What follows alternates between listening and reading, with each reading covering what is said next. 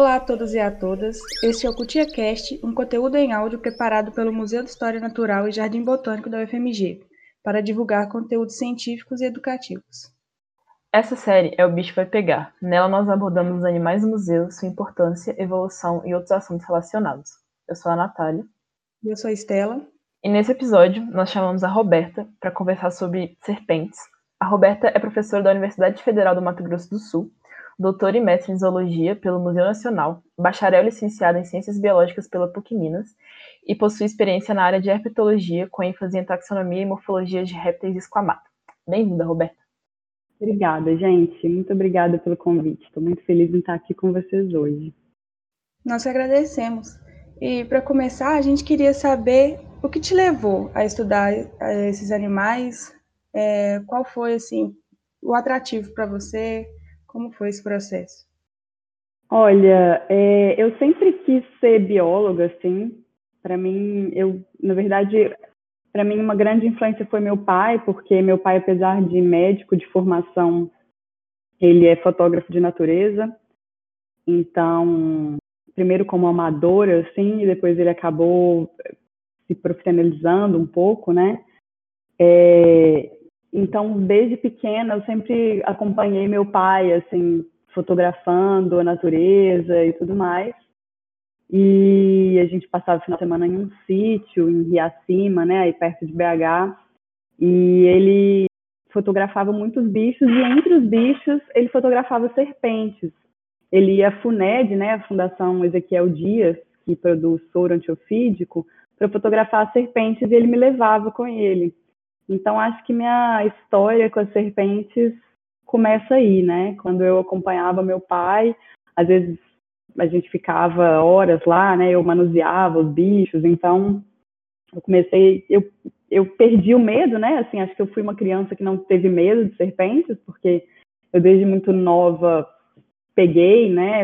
Aprendi a, a pegar nesses bichos e, e sempre achei eles fascinantes, assim. Então, acho que daí eu sempre quis ser bióloga e desde que eu entrei na biologia eu sempre quis trabalhar com serpentes. Então, é, para mim, estar tá trabalhando com serpentes hoje e poder ensinar outras pessoas o que eu sei é também uma realização de um sonho, assim. Ah, que legal, que bacana. É, a pergunta que eu vou te fazer agora é uma pergunta que a gente faz para todos os, os nossos convidados, né, que eu acho que é muito importante. Qual que que é a importância ecológica desses bichos, né? Por que, que é importante a gente estudar eles, é, falar sobre? Então, é, falar da importância de, de todos os seres vivos é uma coisa complexa, né? É, todos os seres vivos eles estão, eles interagem numa teia complexa ecológica, né? Que vai muito além do nosso entendimento. Então, qualquer ser vivo que é retirado dessa teia ecológica, né, é, ele vai desestabilizar essa, essa teia, né? Então, por exemplo, e quando a gente fala teia ecológica, né, antigamente a gente falava é, cadeia alimentar, né, hoje a gente fala teia ecológica porque vai muito além da relação presa-predador a gente tem aí uma série de, de relações ecológicas que podem ser, sim, presa-predador, mas podem ser também é, é, é, aquelas outras relações. A gente pode ter competição, a gente pode ter mutualismo, simbiose, né, comensalismo e assim por diante. Então, as relações ecológicas são muito complexas, né? E, e, como eu disse, às vezes elas vão muito além do nosso entendimento.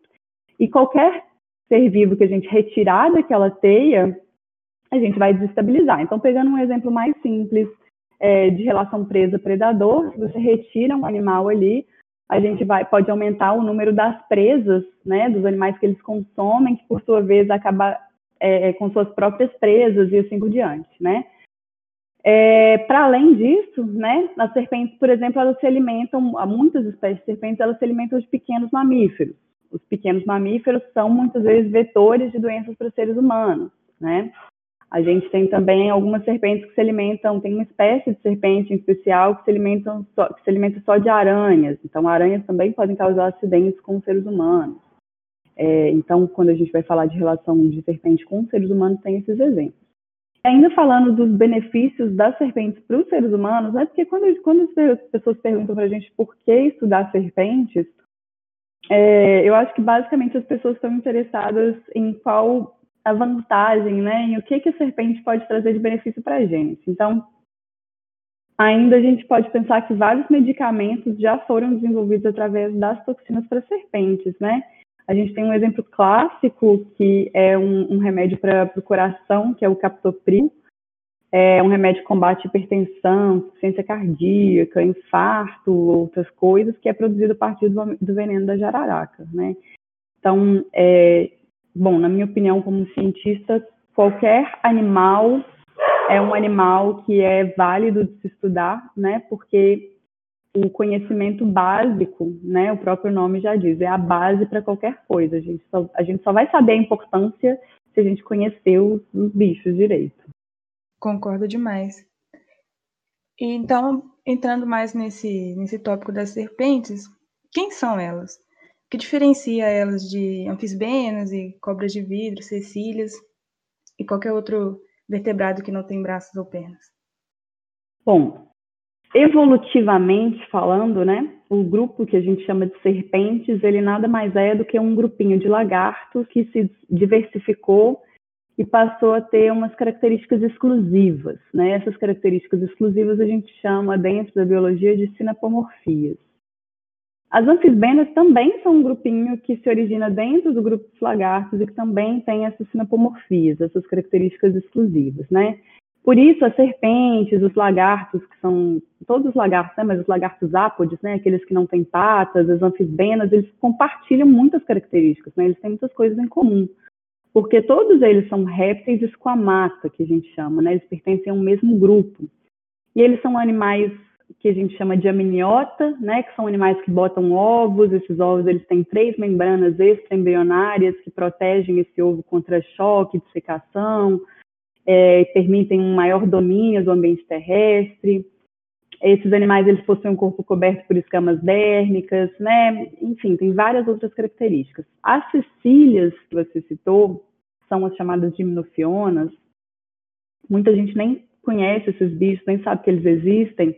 Eles são animais muito diferentes, porque eles são anfíbios. Então, eles são mais parecidos com os sapos, né, com as salamandras eles têm a pele lisa, eles têm uma dependência muito maior da água, o seu ovo ele não tem casca, né? Na verdade, é, esses, bichos, eles na verdade nem têm ovos, né? Os, os, os anuros têm ovos, mas as filhas, elas, eles são animais é, vivíparos, eles mantêm os filhotes dentro do, do oviduto, né?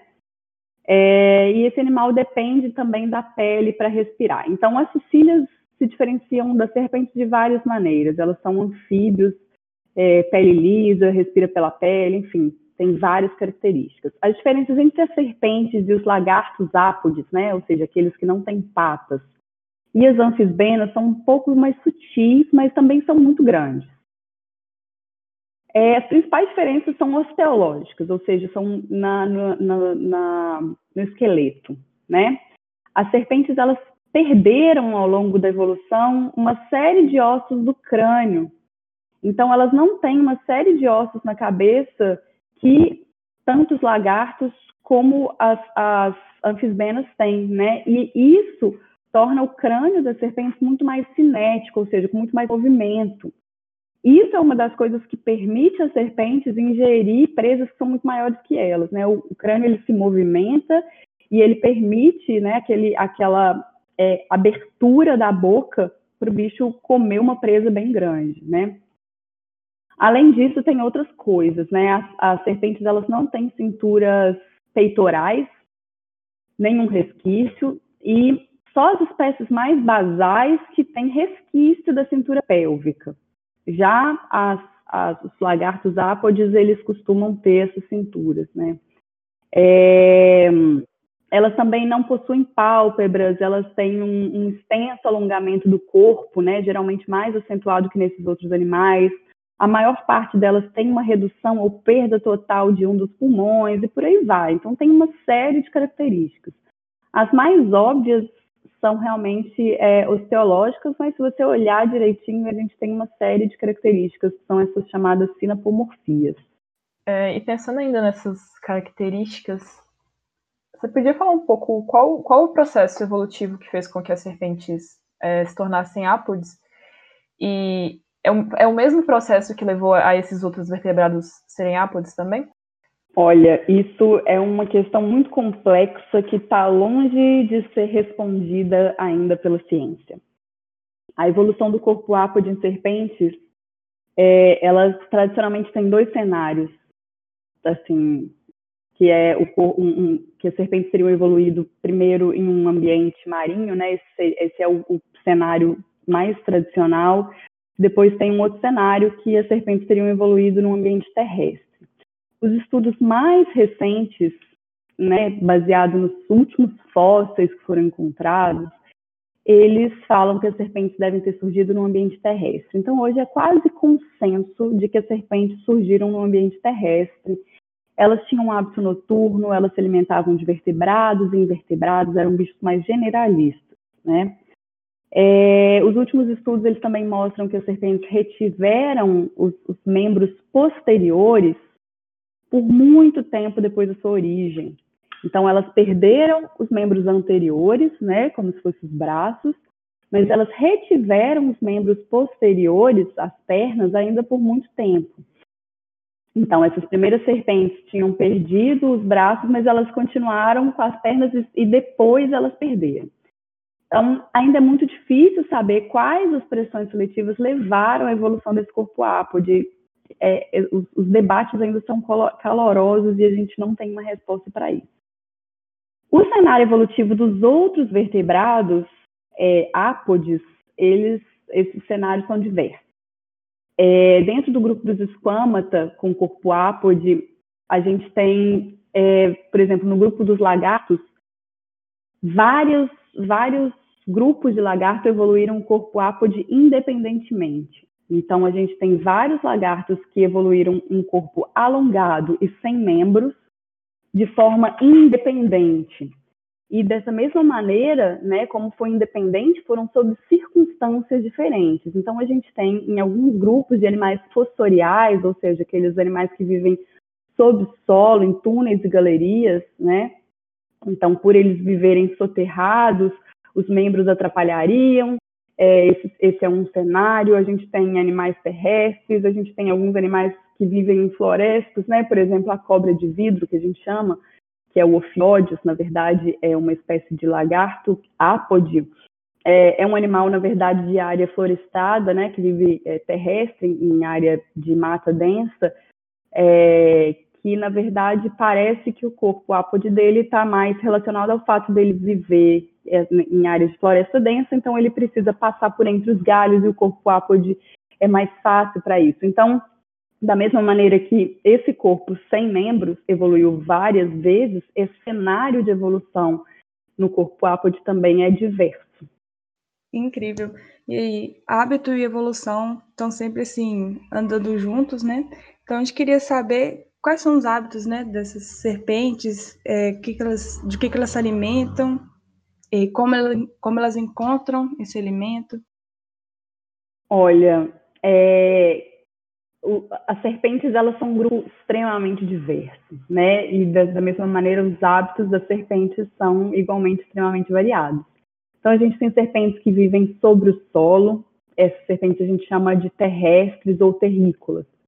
A gente tem algumas serpentes, como eu disse, que vivem em túneis ou galerias, são as serpentes fossoriais, tem aquelas que passam a maior parte do tempo dentro da água, né? Que a gente é, é, dentro da água pode ser água doce, né? Ou seja, córregos, rios, mas pode também ser marinhas. A gente tem o mar, né? A gente tem serpentes marinhas, que são as serpentes aquáticas.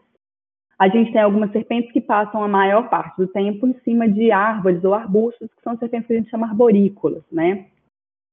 Elas podem ocupar quase todo o globo, com exceção dos extremos, né, Antártica e Ártico.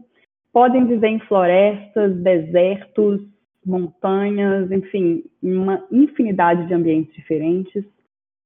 Quando a gente vai falar de alimentação, tem é, apenas uma coisa comum em todas as serpentes. todas as serpentes são carnívoras. A gente não tem nenhuma serpente que é herbívora. Mas, dentro de carnívora, a gente tem uma infinidade de especializações, né?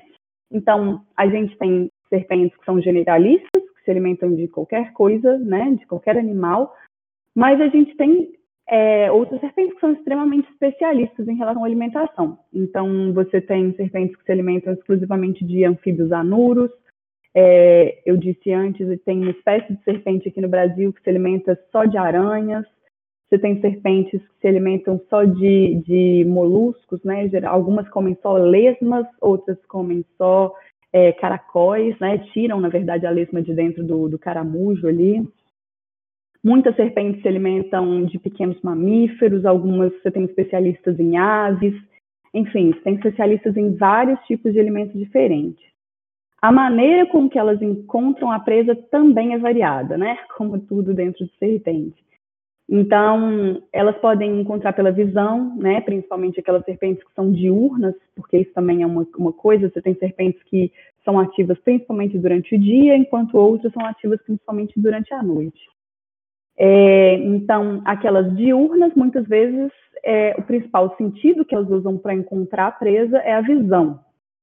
A percepção química também é muito importante para serpentes, né? A percepção química é o olfato, mas não é só o olfato. As serpentes elas têm um órgão que é chamado de órgão de Jacobson ou órgão nasal, que é um órgão que fica mais ou menos localizado entre a boca e a narina ali, né, no céu da boca.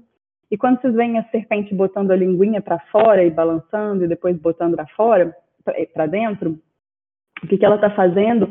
Ela está pegando as moléculas químicas ali no ar e levando para esse órgão, né, que é o órgão nasal, para eliminar essas moléculas. Então, muitas vezes ela encontra o alimento assim, ela bota a língua para fora, a língua ela vai fazer uma, uma varredura ali no ar, né, para pegar aquelas moléculas químicas e levar para o órgão de, de Jacobson, órgão nasal, para ela poder, é, então, traçar onde que é a presa, ou enfim, onde que, que, que o alimento dela está.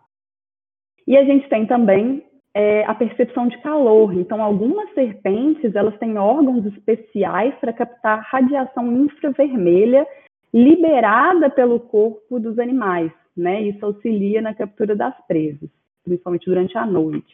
Então, por exemplo, os boídeos, né, que são é, jiboia, sucuri, a, a jiboia arco-íris, a cobra papagaio, esses animais têm umas escamas na região do, da boca, né, região supralabial, que tem buracos.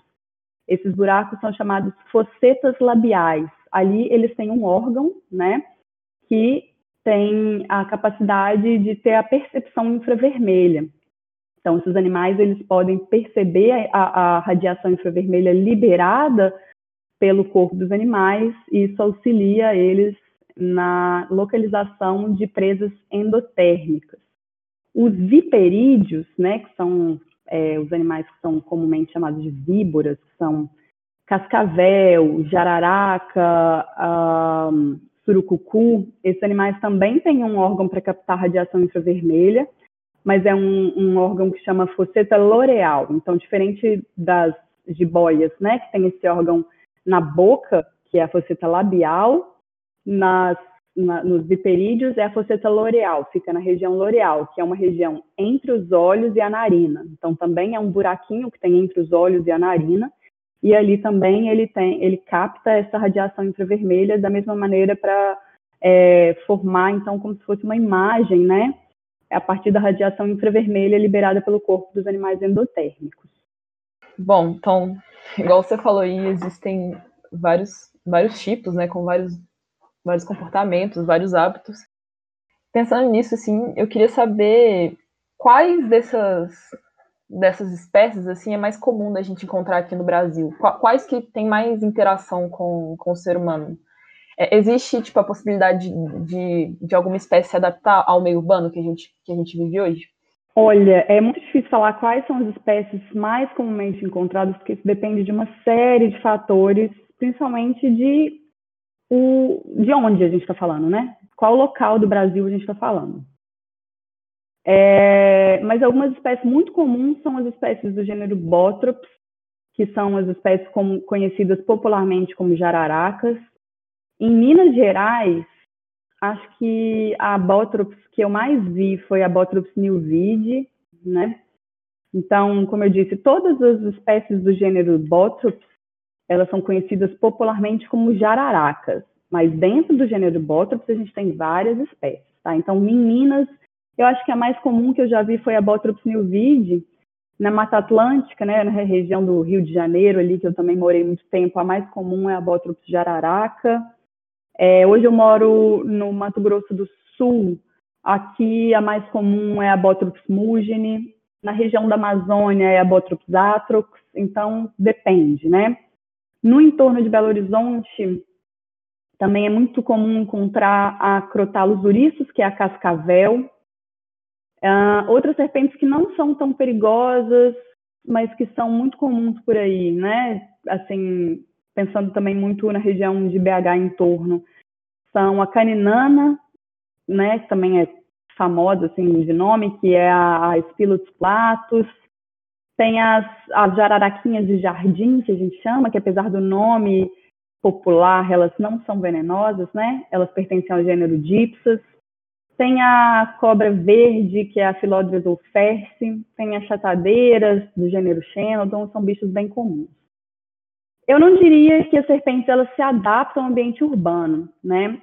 Mas algumas conseguem tolerar mais esse ambiente antropizado do que outras. Ambiente antropizado é ambiente que, que tem mais ações humanas, né? Então, por exemplo, as cascavéis são serpentes de ambientes abertos. Então, elas são originalmente de, de cerrado, de ambientes abertos. E elas estão atualmente expandindo sua distribuição pelo Brasil à medida que o desmatamento aumenta. Então, por exemplo, a gente não tinha inicialmente, né, é, naturalmente, cascavel em área de floresta, né, em área de Mata Atlântica, em área de, de floresta amazônica. Mas como hoje em dia a gente tem muito desmatamento nesses lugares, é, e, e, as cascavéis são animais de ambiente aberto, a gente acaba tendo uma, um aumento da distribuição das cascavéis para esse tipo de ambiente. Então, hoje a gente tem cascavel distribuída no Brasil inteiro, tá? Porque a gente tem área desmatada no Brasil inteiro. Então, sim, você tem animais que se adaptam mais a esse tipo de ambiente antropizado, mas ambiente urbano eu não diria, tá? É, algumas serpentes, por exemplo, que se alimentam de roedores, elas, eles podem se aproximar mais locais sujos, né, que juntam ratos e assim por diante. Mas, como eu disse, ambiente urbano em si eu não diria. Eu acho que elas podem se, se aproveitar tanto do desmatamento como de entulho para esconder, é, de locais que juntam possíveis presas, mas não da própria urbanização. Dessas serpentes que você disse que podem interagir com seres humanos, você citou que nem todas são perigosas, né? Isso. Tem como identificar, algum leigo identificar quais são perigosas ou não? E como as pessoas devem se comportar, tipo, ao encontrar uma serpente, é, quem chamar, quem chamar em caso de acidente? Tá, isso é um ótimo tópico. As serpentes que são realmente perigosas é, são aquelas que são chamadas de peçonhentas que, que são serpentes peçonhentas? Aliás, o que são animais peçonhentos? São aqueles animais que produzem uma toxina, um veneno, né? E que possuem estruturas para inocular aquele veneno. São as serpentes que são peçonhentas, elas inoculam a toxina delas através de dentes, de dentes especiais para inocular aquele veneno. As serpentes, é, é, elas são divididas em quatro tipos diferentes de dentição. Então, a gente tem serpentes ágrifas, são aquelas que não têm dentes especializados para inocular veneno. Então, são serpentes que não são perigosas, que não são peçonhentas. São, por exemplo, é, a jiboia, sucuri, a chatadeira, cobra-cipó, caninana, tem vários exemplos. Tá? Então, são serpentes que não são perigosas, não produzem toxina, ou se produzem, elas não têm nada para injetar essa toxina em, em ninguém. O segundo tipo de dentição é um, um, tipo de dentição que a gente chama de opistóglifa. Esses animais eles têm um dente especializado para injetar veneno, tá? Mas esse dente, ele fica localizado lá no fundo da boca. Então, para esse animal conseguir envenenar alguém ou alguma presa, ele tem que abrir muito a boca. Então, é muito difícil acontecer um envenenamento com esses animais. Além disso, com poucas exceções, o veneno dos animais opistóglifos geralmente não é um veneno tão potente, não é um veneno que causa muitos danos para os seres humanos. É, os maiores exemplos de animais opistóglifos são as falsas corais e a cobra verde, por exemplo, mas tem vários. É, em geral, essas, as serpentes dessa categoria, né, das opistóglifas, não são consideradas de importância médica. As serpentes que são consideradas de importância médica mesmo, ou seja, que causam envenenamento sério, são aquelas que têm uma dentição proteróglifa ou solenóglifa. Essas duas categorias né, são serpentes que têm dentes especializados para injetar veneno e que ficam na, na porção anterior da boca. Tá? Nessas categorias a gente tem as corais verdadeiras e as víboras brasileiras, né, como falei, jararacas, cascavel, surucucu. Então, são essas as cobras que a gente tem que ter realmente maior preocupação. Como eu disse, entre aquelas que são as opistóglifas, que são aquelas que têm o dentinho que pode injetar veneno, mas que fica no fundo da boca, a gente tem algumas exceções de algumas serpentes que podem causar algum acidente mais sério. Mas, de maneira geral, as que têm importância médica são cobra coral, jararaca, cascavel e surucucu, no Brasil, tá, gente? Agora, como que identifica isso? Como que eu sei, então, se eu estou lidando com uma serpente perigosa ou não? É, eu diria que só um especialista é capaz de identificar com segurança, tá? Então, a maior parte das serpentes não oferece perigo, é, mas aquelas que oferecem, elas podem oferecer perigos muito sérios, né? Então, se você vê uma serpente e você não é um especialista, sai de perto dela, tá? E não tem uma maneira segura de identificar uma serpente se você não é um especialista e você quer saber se ela é peçonhenta ou não, tá? Só uma pessoa que sabe o que é, que sabe manejar, pode identificar. Então, eu acho que a maneira mais correta e mais segura é simplesmente não mexer com o bicho, né? Então, se você está num ambiente natural, fazendo uma trilha, qualquer coisa do tipo, simplesmente sai de perto da, da serpente. Agora, se ela estiver numa área urbana, com muita gente em volta, se ela estiver na sua casa, chama bombeiro ou chama um especialista, tá? Nunca tente pegar nela, nunca tente matar, nunca tente espantar. Quem deve fazer isso é uma pessoa que sabe o que fazer, tá? Então, os bombeiros são pessoas treinadas para fazer isso, é, ou se, enfim, se você conhece um especialista em serpente, ou então pode ligar para a FUNED, a Fundação Ezequiel Dias, enfim, é bom falar com um especialista. Quanto aos acidentes, é, algumas coisas básicas. A primeira coisa que a gente deve falar é o que não fazer. Não faça torniquete. O que, é torniquete? É você tomou uma, uma, uma picada, né, uma mordida do bicho no braço você vai amarrar para aquele veneno não circular. Isso é a coisa mais errada que uma pessoa pode fazer é, no caso de, uma, de um acidente ofídico, tá? Porque os acidentes ofídicos, os, os venenos das serpentes são muitas vezes é, venenos, é, os venenos são muitas vezes venenos que causam necrose. Então, se você faz um torniquete, a chance de você ter uma necrose naquele local do, do torniquete é muito, muito grande. Então, a primeira coisa é não faça um torniquete, não beba álcool, não faça cortes ou feridas no local, não tome medicamento, qualquer coisa que possa mascarar os seus sintomas, tá? Se você tomou uma picada no braço, coisa assim, tirem anéis, alianças, qualquer coisa dos dedos, porque também pode aumentar o risco de necrose naquele dedo que tem um anel. É, se for possível, tenta coletar o animal que te mordeu, Tá? Nesse caso, é claro que você pode e deve, para a segurança de todos, matar o, o animal, né? Por que, que eu estou falando que, que tenta pegar o animal? Cada espécie possui um soro antiofídico próprio, e é importante para o médico saber qual cobra que te mordeu, tá? Então, se você é, não tiver o, animalzinho, o animal em mãos, ele vai tentar saber, pelos seus sintomas, qual é o bicho que, que te atacou, tá? Então, por esse motivo, também é importante você não mascarar sintomas. Onde você deve ir se você tiver um acidente ofídico? Você deve ir ao hospital, claro, mas é importante você saber que não é todo hospital que está pronto para receber pessoas que tiveram acidentes com serpentes, com animais peçonhentos, de uma maneira geral, tá?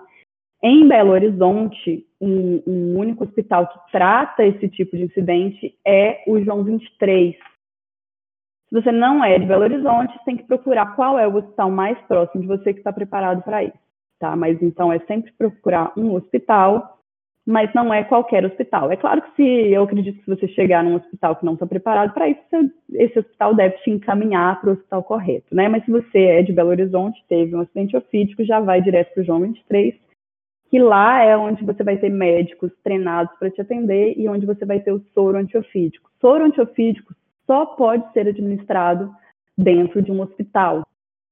Por quê? soro antiofídico ele é produzido né, a partir de células sanguíneas é, de cavalos. Então, quando essas células de cavalos são injetadas no seu sangue, tem muita chance de o seu próprio sangue, né, o seu próprio sistema imune combater essas células. Então, você pode acabar entrando em choque, um choque anafilático. Você tem que estar em um hospital porque se você entrar em choque anafilático, você pode não morrer da, do envenenamento do animal e morrer de um choque anafilático. Então, você tem que ter um pessoal treinado para esse tipo de situação. Pensando nessa situação que você disse de algumas oferecerem perigo, é, a gente sabe que esses animais são animais temidos, né? Normalmente as pessoas têm, têm muito repulsa em relação a eles. Mas existe também as pessoas com, com um sentimento contrário, que têm interesse, até carinho por esses animais. Aí pensando um pouco nisso, eu queria falar desses animais como pets. É, eu queria saber se é permitido ter eles como pets. É, a gente viu aquele caso né, da Nádia. É, eles podem se afeiçoar aos humanos, né, igual muita gente pergunta às vezes. Se é difícil dar um ambiente para eles viverem bem, assim. E eu queria pedir sua opinião. Qual, qual é a sua opinião sobre, sobre ter esse, esses bichos como pets? Olha, você tem algumas serpentes, algumas espécies de serpentes que são permitidas você ter como pet no Brasil. É, eu não vou saber te falar quais são, mas você tem uma lista de, de espécies que podem ser pet. Se eu não me engano, são animais que têm que ser chipados, né? Então, você tem um microchip que fica sob a pele do animal é, eu não diria que eles se afeiçoam a humanos, não, tá? Esses animais não, não é difícil criar um ambiente propício para ele, não. Em questão de ambiente, é, é tranquilo, assim. Eu acho que, assim, o que esse bicho precisa, se você, se você tiver um terrário, é, um, um, um local para ele termorregular, né? Então tem algumas pedras que você coloca na tomada para esquentar e tal. A alimentação, geralmente, quem tem esses bichos de pet dá. Claro, depende da espécie, mas geralmente as espécies que as pessoas têm de pet, você dá um, um ratinho de tanto em tanto tempo. Então, acho que em relação a isso é tranquilo, assim. Eu acho que o, o, mais importante de se pensar na questão do pet, assim, tem, na verdade tem várias questões, né? Vou falar minha opinião pessoal aqui o que, que, eu espero de um pet, né? Eu sou uma pessoa que tem pets, eu tenho dois gatos e uma cachorra. E, e eu espero de um pet uma interação, né? Assim, uma afeição. Então, se perguntar, a serpente pode ser afeição humana. Então, minha cachorra vem, me lambe, meus gatos vêm, faz massagem na minha barriga e tal. Não espere isso de uma serpente. Então, a serpente, se ela estiver com você ou se ela estiver com qualquer outra pessoa, não vai fazer a menor diferença é, é um bicho que não vai se afeiçoar, que, enfim, não vai interagir com você. Então, eu pessoalmente não vejo muito ponto, assim. É, claro, ah, é um bicho interessante, é um bicho bonito, e, e isso, claro, né? Mas não tem muita interação ali. É, outra coisa que, que eu acho que eu acho pontos interessantes de trazer para essa discussão do pet é qual é o impacto na natureza de você ter um pet, né? De, você ter um, um animal desses de pet, porque se você tem um animal que é da fauna brasileira e que, enfim, não é um animal domesticado, né, como uma serpente, é um pouco complicado por vários motivos. Talvez você esteja influenciando, não influenciando, mas assim, de alguma maneira, é, esses animais, os animais permitidos são animais nascidos em cativeiro, chipados e tudo mais. Mas se é permitido ter esses animais de pets, tem mercado, né, de pets para esses animais, você vai ter as pessoas que vão é, coletar esses animais na natureza e vender esses animais de forma ilegal, né? Se tem mercado, tem tráfico. Então, eu acho que a questão é que a gente tem que pensar um pouco é isso, assim. Independente de você estar com um animal que é legalizado ou não, você representa um mercado. E tem mercado, tem tráfico. E a outra questão é é que muita gente, talvez a maioria, a grande maioria das pessoas que tem serpente como pet, não tem esses animais legalizados e tem animais exóticos. Então, que a maior parte das pessoas que eu já vi, já conheço muita gente que tem ou teve serpentes, tem ou a corn snake ou uma outra pessoa tem uma python. São animais exóticos, são animais que não são da fauna brasileira, tá? Então, aí você já começa a falar de outro problema, que é a introdução de animais exóticos. Muita gente que tem esses animais se cansam, soltam ou perde o animal e o animal acaba sendo introduzido. Então, acho que esse tipo de coisa é importante se pensar quando a gente fala na, no mercado de pet de animais que não são animais domésticos, que não são animais, é, é, são animais silvestres, né? Como serpente. Então, a gente recebeu algumas perguntas dos nossos ouvintes. A gente queria é, perguntar alguma delas rapidinho, assim, só para finalizar. Então, Roberta, é verdade que os filhotes são mais venenosos? Bom, ao menos para as espécies do Brasil, peçonhentas, né, surucucu, jararaca e cascavel, são os que eu sei, a toxicidade do veneno é, aumenta com a idade, mas o fator coagulante é maior nos jovens. Então, traduzindo, depende do ponto de vista, né? O que torna um animal, um animal mais venenoso ou não são várias características do veneno. Algumas características são mais fortes nos jovens, outras são mais fortes nos adultos, né? Então, é, os fatores de toxicidade mesmo do veneno são piores nos, nos é, adultos, então vai aumentando a toxicidade do veneno à medida que o animal vai ficando mais velho, tá? Mas o fator coagulante, que é que faz o veneno coagular, que é o que faz da casquinha nos nossos machucados, é maior nos jovens. Então, você tem aí algumas características do veneno pior nos jovens, né? Que é principalmente esse, você tem uma, uma maior chance de trombose, é, quando você é picado por um jovem, mas você tem uma maior chance de, de envenenamento mesmo quando você é picado por um adulto. Então, basicamente, acho que é, são os mesmos cuidados com o jovem ou com o adulto. Legal, não sabia. É, como que elas não têm os órgãos comprimidos quando comem alimentos muito grandes?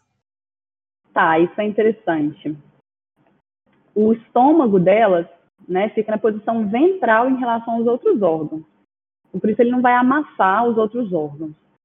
Mas, é, ainda assim, a serpente tem, tem uma série de adaptações para lidar com as dificuldades de um alimento muito grande passando pelo seu trato, né? É, é, seu trato gastrointestinal ali, é, ao ser digerido. Então, por exemplo, geralmente as serpentes elas inflam o pulmão expandindo a caixa torácica, igual a gente. Né? A gente tem a caixa torácica ali, que é delimitada pelas nossas costelas, e a gente vai inflar a nossa, a no, o nosso pulmão, expandindo a nossa caixa torácica. Mas quando elas estão com um alimento muito grande no estômago, elas não são capazes de expandir a caixa torácica, né? Então, o pulmão delas, e aí eu estou falando o pulmão, porque a maior parte das serpentes tem só um pulmão, né? Ele é modificado. A parte posterior do pulmão, ela é uma parte que não faz troca gasosa, né? É como se fosse um saco e ele age como uma fole para bombear o ar para dentro e para fora quando o animal está com, com é, é, um alimento muito grande, né? Quando ele não é capaz de expandir a caixa torácica. Além disso, a traqueia dele, né? A traqueia da serpente, ela é mais dura para não ser amassada sempre, é, é sempre que ele está com, com uma presa e para permitir a passagem do ar, e ela pode ser projetada pela boca para para que ele consiga respirar durante a deglutição. Acho que essas são as modificações mais importantes, assim, que é a respiração durante a deglutição. É, existem cobras que comem cobras? Sim, existem cobras que comem cobras. É, tem várias serpentes que se alimentam de outras serpentes. As mais clássicas são as corais verdadeiras e a gente tem também algumas espécies de falsos corais que se alimentam também de outras serpentes. Qual a diferença entre cobras e serpentes? Ah, tá. Isso é legal também. Na verdade, assim, em português, cobra e serpente é a mesma coisa, tá? Serpente é um nome mais técnico e cobra é um nome mais popular.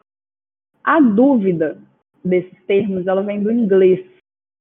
Porque em inglês, cobra, ou cobra, é usado para os elapídeos, que são especial, é, especialmente os elapídeos asiáticos, né? Que a gente conhece popularmente como naja. Então, em inglês, o que a gente chama de naja, os americanos, né, os gringos chamam de cobras. E snakes é, são, é, é um termo usado para todas as outras serpentes. E a tradução é snakes para serpentes e cobra, cobra. Só que, na verdade, não, né? Em português, cobra e serpente é tudo a mesma coisa. Qual o sentido delas é mais aguçado? É, então, acho que eu falei um pouco disso também, mas isso vai depender muito. Então, algumas serpentes, especialmente as, as diurnas, elas têm uma visão muito boa. As fostoriais, né, aquelas que vivem em túneis galerias, elas têm uma visão muito ruim. Algumas são cegas, né, tem, tem uma escama tampando o olho. As serpentes, elas não têm um ouvido externo, orelha externa, então, significa que a audição delas é muito limitada, elas são capazes de transmitir a, vi a vibração é, para a orelha média e para a orelha interna através da vibração das hemimandíbulas, né, através da vibração da mandíbula, que fica em contato com o solo. Então, basicamente, elas podem sentir a vibração do solo, mas elas não podem é, escutar qualquer som. A quimiorrecepção, ela costuma ser muito boa, né? Como eu disse, então elas sentem é, o olfato e também aquelas moléculas que elas percebem através do órgão de Jacobson, o vomero nasal. E elas também, muitas serpentes, né? Na verdade, os boídeos e ptonídeos e as, as chamadas víboras, elas têm aquelas fossetas que são capazes de capturar radiação infravermelha. Então, isso também depende. É, existe alguma serpente que é conhecida hoje no Brasil que é uma espécie invasora, que foi né, introduzida por humanos? Isso a gente volta um pouco no assunto dos pets, né? No Brasil, eu acho que a principal maneira com que serpentes exóticas entram é pelo mercado do pet. Então, a gente tem casos de corn snake, de python introduzidas, né, já encontradas no ambiente é, é, silvestre. E, bom, esses animais entram aqui principalmente pelo mercado do pet. Mas isso eu estou falando com base na minha experiência, tá? Eu não sei se existe algum dado oficial sobre isso. A gente teve recentemente o caso da NAJ de Brasília, né, que ficou famoso, mas esse caso acabou revelando um esquema, né, de contrabando, de tráfico de serpentes é, inclusive serpentes peçonhentas, também para alimentar um mercado de pet.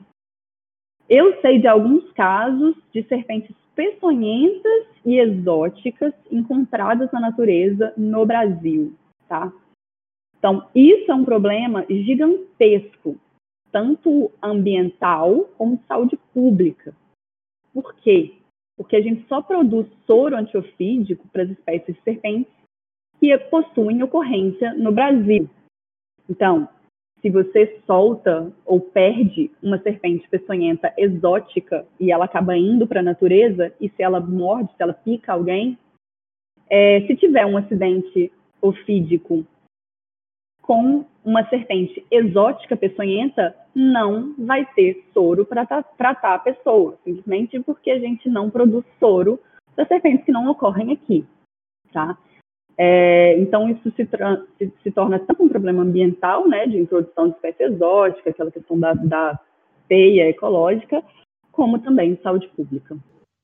Roberta, no último momento, a gente queria abrir um espaço para você divulgar algum projeto, alguma página, caso você queira. Eu sou professora da UFMS, né? Estou no campus do Pantanal e atualmente a gente está com um projeto aqui que é o PantaCast. Então a gente também está fazendo um podcast e na verdade é um podcast que a gente ainda está iniciando, mas a ideia é divulgar um pouco da ciência que é feita aqui na UFMS no campus do Pantanal. A gente quer divulgar um pouco do que, que acontece aqui no Pantanal, do que, que acontece aqui no campus da UFMS, que é, do, do campus do Pantanal da UFMS, que é um campus bem pequenininho. É, então, quem quiser escutar um pouco dos nossos episódios, a gente tem episódios bem curtinhos, de 15 minutinhos. É, estamos em todas as plataformas. São episódios feitos só pelos nossos alunos do curso de Ciências Biológicas e o podcast chama PantaCast. Ah, que bacana. Eu vou escutar com certeza. A gente vai deixar na descrição aqui do, do episódio. Bom, então acho que é isso. É, obrigada, Roberta, por ter aceitado o nosso convite, por ter participado. E obrigada aos nossos ouvintes. E até a próxima. Obrigada, gente.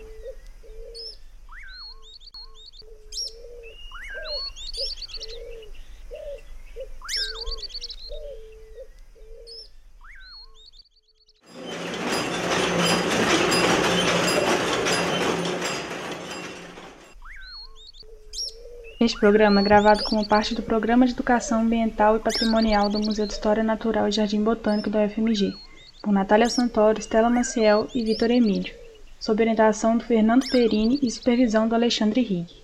A vinheta foi feita por Mariana Dutra, assessora de comunicação do museu, edição do áudio feita por Estela Maciel, participação especial de Roberta Murta, silhueta de serpente criada por Vitor Emílio, obtida no Filopic.